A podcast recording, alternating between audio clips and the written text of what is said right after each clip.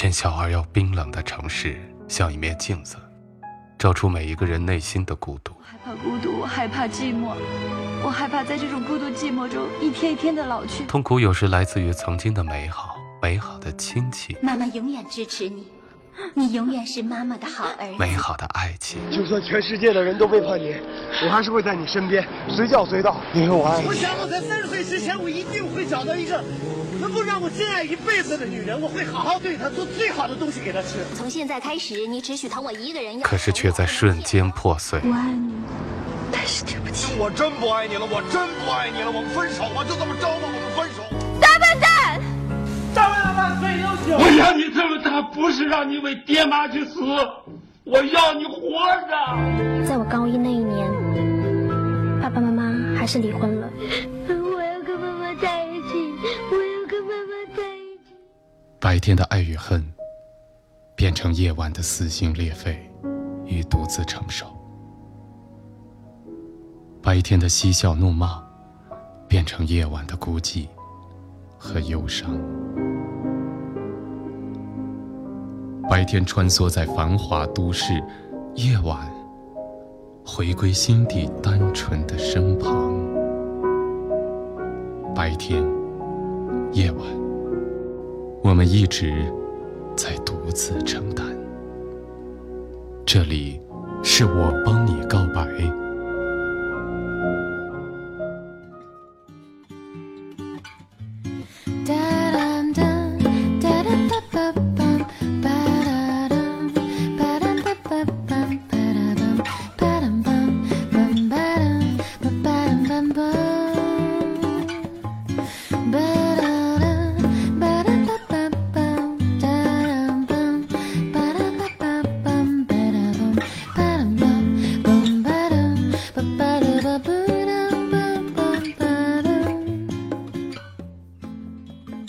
远离白天的喧嚣，重新回到夜晚的宁静，让我们说出心底最真实的声音。各位好，这里是我帮你告白，我是建飞。喜欢一个人是最正常的情感之一，可是我们却被很多东西束缚着，不敢表达出自己的这份喜爱。其中有一种就是很担心会破坏现有的关系，做不成朋友，甚至以后都很难再有机会交流。在今天第一位要告白的朋友叫做不倾城、不温柔、不美丽，他喜欢一个男孩，而他自己是个女孩。在喜欢的这段时间里，他费尽心力的获得了这个男孩的微信、QQ 和电话号码，但是那句喜欢你却一直没有说出口。在今天，我们就一起来听一听他的告白和故事。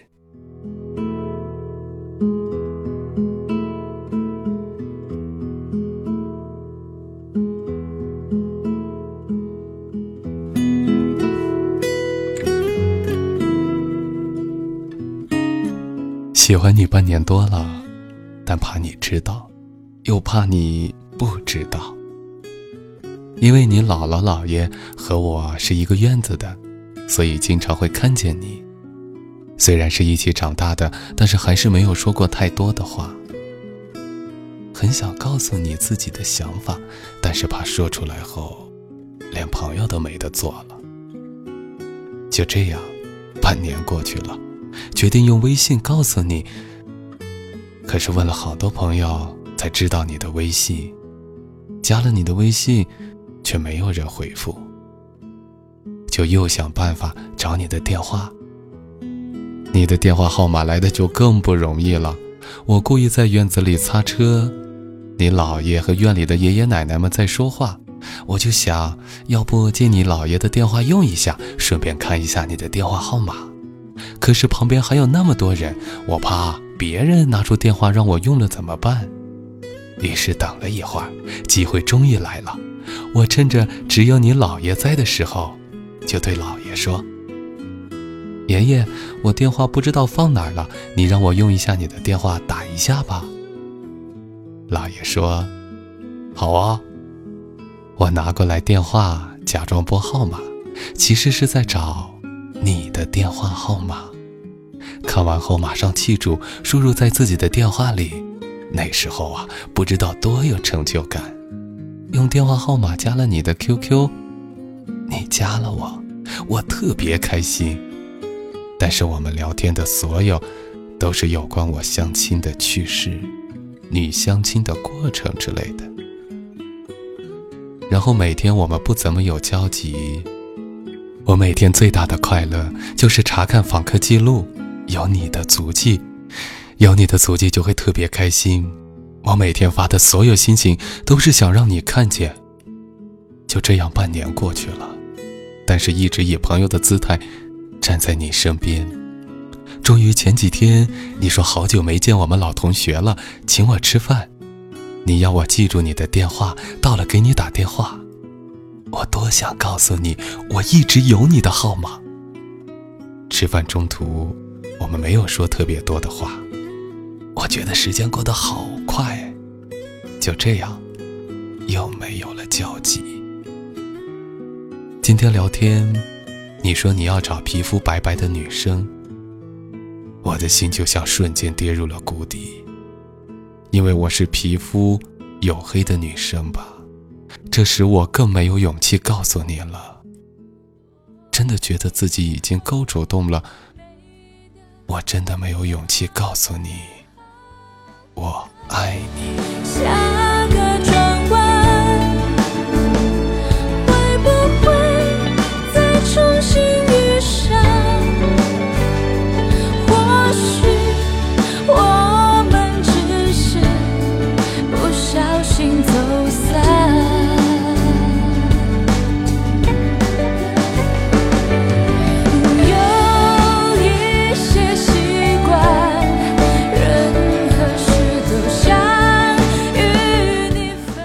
这是一个可爱的女孩，她叫做不倾城、不温柔、不美丽。在这里，通过我们的节目和声音，把她最想说的话大声的说出来。无论结局怎样，我们所有的人为你加油。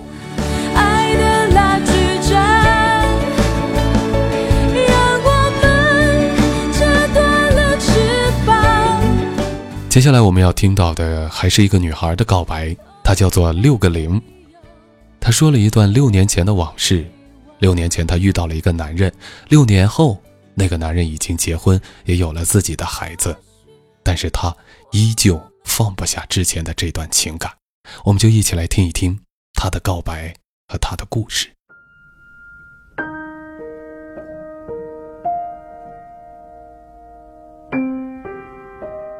那一年，他离异，我未婚。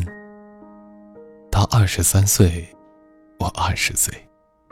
那一年是二零零八年。认识他之前，身边也曾有过其他人。见他的第一眼，突然有种，这是我一生要在一起的人，穷其一生需要的人的坚定信念。时隔六年了，我依然不知道当时的那种信念从何而来。她的身材不算是高大，体型偏瘦，穿着休闲西装上衣，却格外的迷人。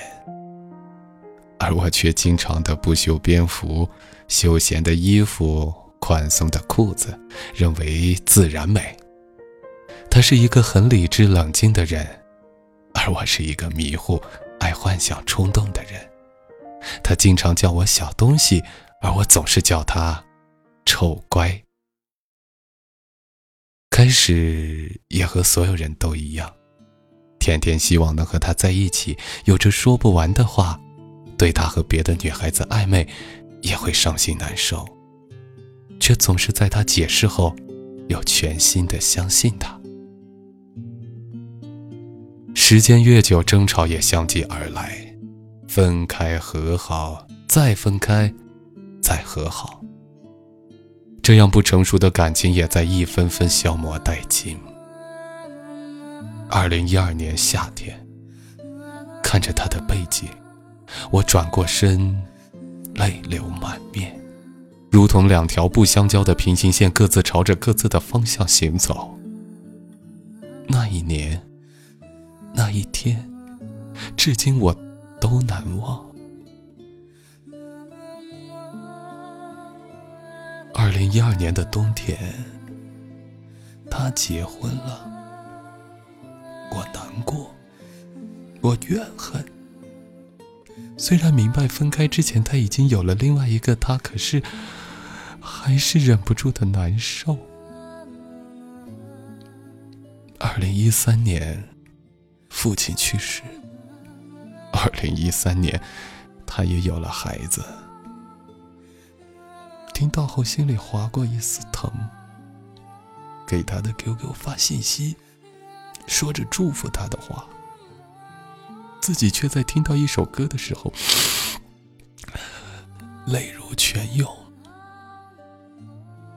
二零一四年，他的孩子已经满周岁了，而我依然单身一人。是执着，还是固执？我开始惶恐不安。面对感情，心如死水，不敢爱，也没有办法去爱。今年他三十岁，而我二十七岁。从相识到分开，到最后一个人的思念，已经六年了。这段无疾而终的感情，总是沉甸甸的压在我的心里，不能接受别人，没有办法爱别人，很迷茫。好好过不是说比谁好过？我们深情自若，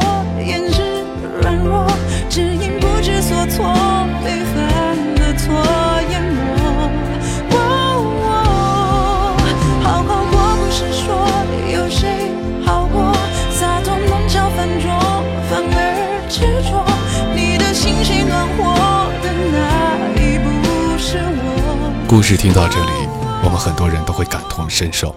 每个人都经历过这样撕心裂肺的时刻，而且在其中有一些对感情特别较真的人，也会陷入到一种走不出来的情况。这种走不出来，不再能够相信其他人能带给自己真正的爱情，也没有能够唤起自己爱情感觉的人出现。那问题在哪儿呢？其实，在于自己。我们从整段感情当中，从这位朋友所叙述的故事当中，能够体会得到，其实你的问题要更大一点。虽然说作为女孩，男人应该哄着你、捧着你、照顾你、宠着你，但是在当中，甚至只要自己觉得应该怀疑，就没有考虑的去宣泄出自己的情感。那这样的感情，这样的让人觉得特别有刺的感情，特别容易伤到你所心爱的人。能够体会你把对方看作了此生一定要和他相伴终生的人，但是对于这样的人，更应该的是呵护和珍惜，而不是去控制，或者说去要掌握对方。而正是因为你自己太想珍惜，而用错了方式，只想一味的控制和掌握对方，所以谁愿意和一个每天只想监视自己、控制自己的人生活在一起呢？我想，除了个别有特殊嗜好的人会有这样的想法之外，每一个正常的人都希望从感情当中获得的是自由、温暖、快乐，甚至是一种无忧无虑。所以，希望你还是先反思自己，然后从感情当中出来。如果你认识到这份感情，并不是因为对方背叛你，而是两个人都出现了问题。特别是你自己也做错了很多事情，那这段感情其实就是让你成长的一段缘分而已。为了让你准备好遇到下一个更加完美的人，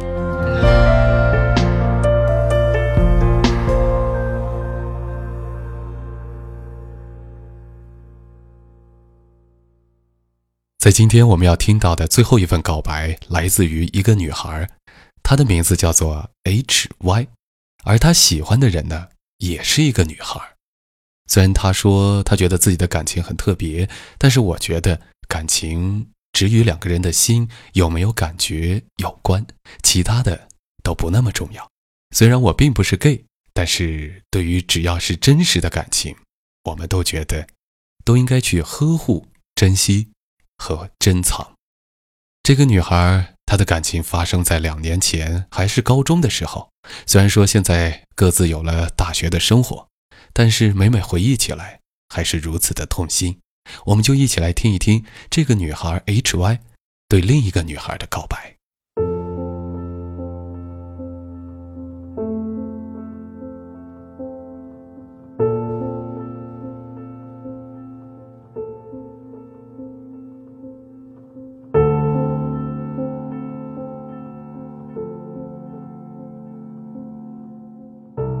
H Y 发愣中的我。突然反应过来，被自己吓了一跳。我居然在呼唤自己的名字。是的，我又陷入了对你的思念了。多久了？什么时候开始，你没有再叫过我的名字了？应该是从我第一次向你表白那天开始吧。那已经是两年前了。那之后，好像什么都像变了味了。我知道，你是怪我的，怪我不该如此的不安，打破了这层我们都觉得很美好的友情。我还记得你曾说过喜欢我的，那时的我却没有懂得珍惜。应该的，你应该拒绝我的，我对你总是那么的坏。总是开你的玩笑，很多时候还会像个色狼一样侵犯你。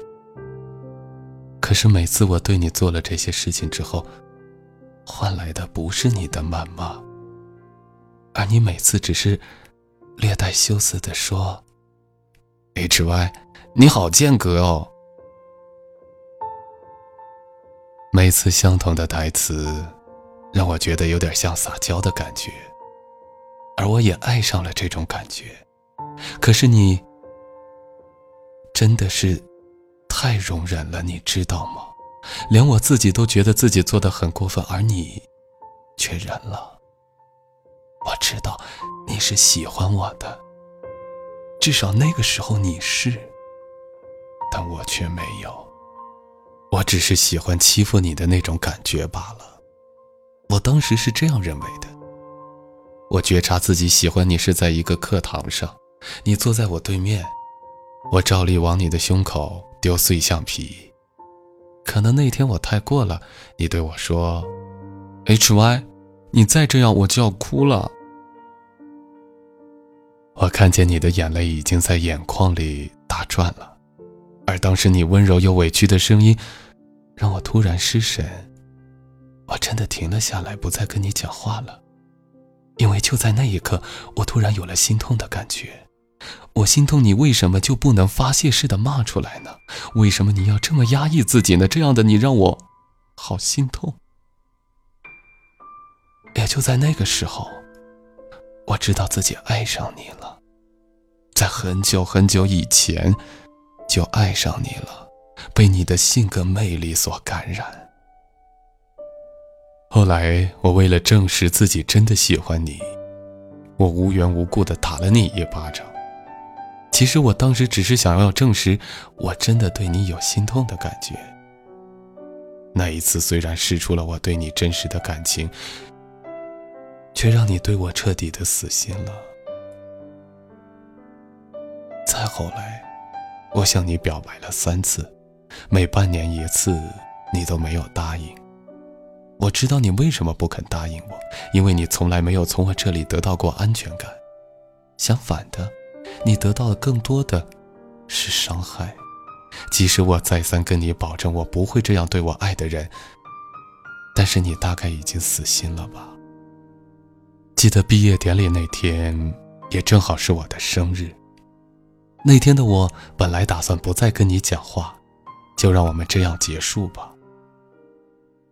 可当我站在一大片穿着博士袍的人海中，还是第一眼就找到了你，而你也在东张西望的在找人。当我们对视，我们都笑了，然后我向你走了过去。原来你在找我，原来你还记得我的生日，原来你还准备了礼物。那一刻，我们都哭了。在别人看来，我们是因为毕业而哭泣，而只有我知道，不仅仅是因为这样。后来我拆开礼物，里面是一个小小的、可以随身携带的那种相册。相册的第一面是一块镜子，上面刻着你的名字，然后接着是两张我们的合照。照片背后，你说：“生日快乐，你二十了。”我真的很怀念那些我们一起聊天的日子。我后来没有跟你讲话，仅仅是因为我不知道说什么。希望你会找到合适你的人，还希望在未来的日子里，我们可以再聚。看到这些字后，哭得天昏地暗。那是我最后一次为你哭了。我会带着你给我的祝福，在大学开始我的新生活，而你也开始了属于你的大学生活。匆匆那年，我们究竟说了几遍再见之后再拖延？可惜谁有没有爱过，不是一张激情上面的雄辩。匆匆那年，我们一时匆忙撂下难以承受的诺言。只有等别人兑现。不怪那吻痕还没积累成茧，拥抱着冬眠也没。故事听到这里，这和我们每个人在那个青涩的年代所经历的感情是如此的相似。无论你是什么性别，无论你的感情是怎样。那个时候萌动的情窦初开，我们的感情开始时总是很小心翼翼，总是那样的战战兢兢。那样的感情，那样的开始，是让我们开始懂得我们的生活，我们的生命。所以，对于这样的记忆，我们应当去留念，应当放在自己的回忆当中，因为在以后的日子里，在以后遇到的人当中，我们开始的那些感情，都会带着之前的一些。影响，这些影响，也就是让我们开始懂得什么是爱，所以才在后面会懂得开始珍惜。